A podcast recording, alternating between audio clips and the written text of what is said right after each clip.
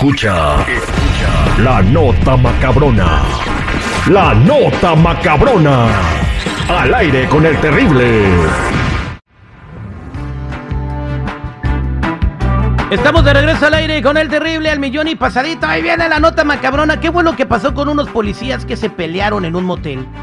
Bueno, eh, resulta que tremendo escándalo se armaron tres cadetes de la Policía Estatal de Tamaulipas luego de que se agarraran a moquetazos adentro de un cuarto de hotel. Pero ¿qué pasó? Vámonos a analizar eh, cómo sucedieron los hechos y cómo pues inició esta bronca. De acuerdo al reporte policiaco, dos mujeres y un hombre estaban este, pisteando en un bar pues pasando un buen rato después de, uh, terminar su rutina del día, ¿no? Después de, terminar la vigilancia, el rondín, eh, pues checaron tarjetas y se fueron en uniforme a echar unos tragos a un bar de la ciudad, ahí en Ciudad Victoria. Entonces, entre pues el cotorreo, el calor del alcohol, los chistes rojitos, se fueron encendiendo las cosas cuando dijeron, pues saben qué, pues vamos a seguirle en el motel, ¿no? Entonces se fueron, eh, pues el trío de policías, dos mujeres y un hombre, a un hotel en Ciudad Victoria. Eh, el hotel estaba localizado en Villa de Aguayo, en la calle 10 Morelos y Miguel Hidalgo, en la zona centro de Ciudad Victoria. Bueno, una vez en la habitación, el dueño del motel empezó a escuchar gritos y el ruido de botellas rotas por lo que llamó a la policía. Eran un montón de golpes en la pared, aventándose botellas. Tenía miedo de que le destrozaran el cuarto. Pues bueno, llegó la policía municipal al rescate. Y según el pleito comenzó porque una de las mujeres le reclamó al hombre que, que pasó más tiempo en la intimidad con la otra, o sea que ella no le ponía. O sea, estaba bien enojada, entonces al pues, separarlas este, se opusieron a la detención. Pero si imagínate, o sea, por eso fue el pleito. Pues, porque estaba viendo que le estaba dando a una, una, una y a la otra ni la pelaba. Bueno, como sugerencia, si vas a hacer un trío con dos morras, Tienes que estar consciente de que tienes que dar por, dar igualdad, güey. Sí, batalla, batalla a las dos, si no, ¿para qué se las lleva? Sí, pues este güey pensó que con la macana que traía a cargo que la ahí en la comandancia le iba a librar, güey. Oye, pues al separarlas, este, una de las de las morras se quería ir corriendo, güey. No quería que la detuvieran, por favor, déjenme ir, no quiero que me detengan, no me quiero meter en broncas. Incluso salió en paños menores eh, corriendo por el pasillo para evitar ser detenida, pero lamentablemente la detuvieron y no van a creer quién la detuvo.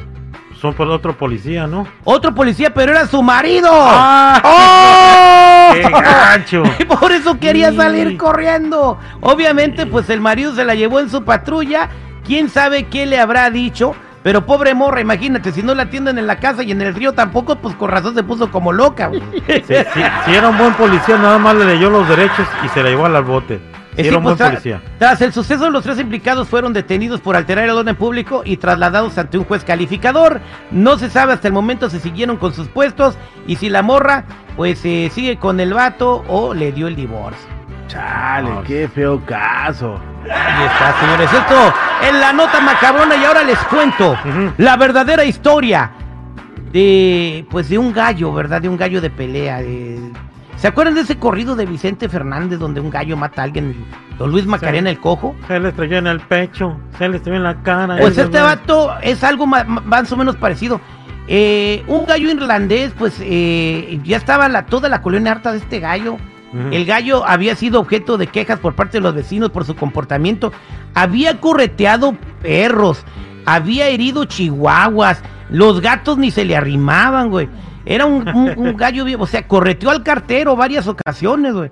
Correteó el del UPS, güey, a los que dejaban las, las, este, las cosas cuando el vato encargaba cosas así por internet. Este sí era gallo, pues. O sea, el, vato no lo tenía en jaula, pues. Lo traía así como si fuera perro, güey. No lo traía en jaula, lo tenía en el gimnasio, güey. Y se salía, y se salía de su casa, güey. O sea, no se iba lejos, ahí andaba en el rondín. sabía salir y entrar a la casa. Pero pues a la gente que pasaba por ahí se les echaba pa, los correteaba, correteaba niños cuando iban este regresando a la escuela, güey, y le decían al vato este que pues se pusiera las pilas con el gallo, pero el gato nunca hizo caso. El gallo. Y bueno, pues este, eh, este gallo irlandés con un pasado violento, ¿qué creen que hizo? Ah, caray, lo metieron cuando en la el hombre anda, cuando no, pues casi, bueno, ahorita te cuento. El vato andaba sembrando unas matitas ahí en su yarda, güey, el dueño del gallo. Y este, mm. el hombre sufrió un ataque en el patio trasero de su casa Él tenía 45 años y recibió lesiones graves en la arteria femoral después del que Gallo la tocara con sus espolones. Ay, güey. Aparentemente el hombre tenía al gallo en su propiedad y lo creaba para peleas ilegales de gallos. Entonces lo mató, güey.